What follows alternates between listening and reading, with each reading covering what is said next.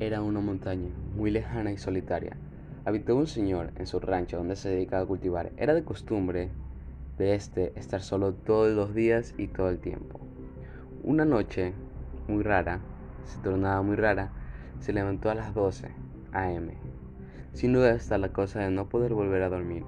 Luego de varios minutos empezó a escuchar pasos y corridas en sus escaleras.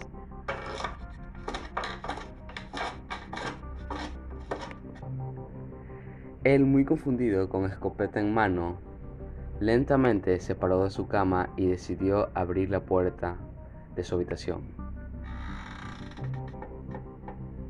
Empezó a bajar.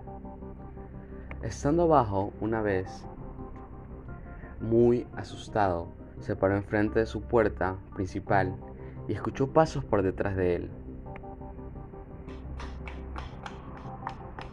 Él, muy asustado, se dio la vuelta con escopeta en mano, recargó y entonces fue aquí donde disparó una bala. Luego de esto, ya se calmó todo y el Señor decidió bendecir la casa.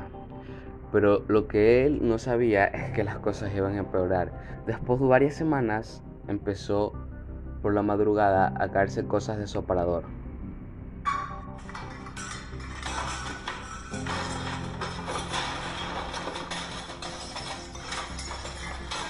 Él muy cansado, una vez al escuchar esto, bajó nuevamente y gritó, ¿quién anda ahí? ¿Quién eres? ¿Qué quieres de mí?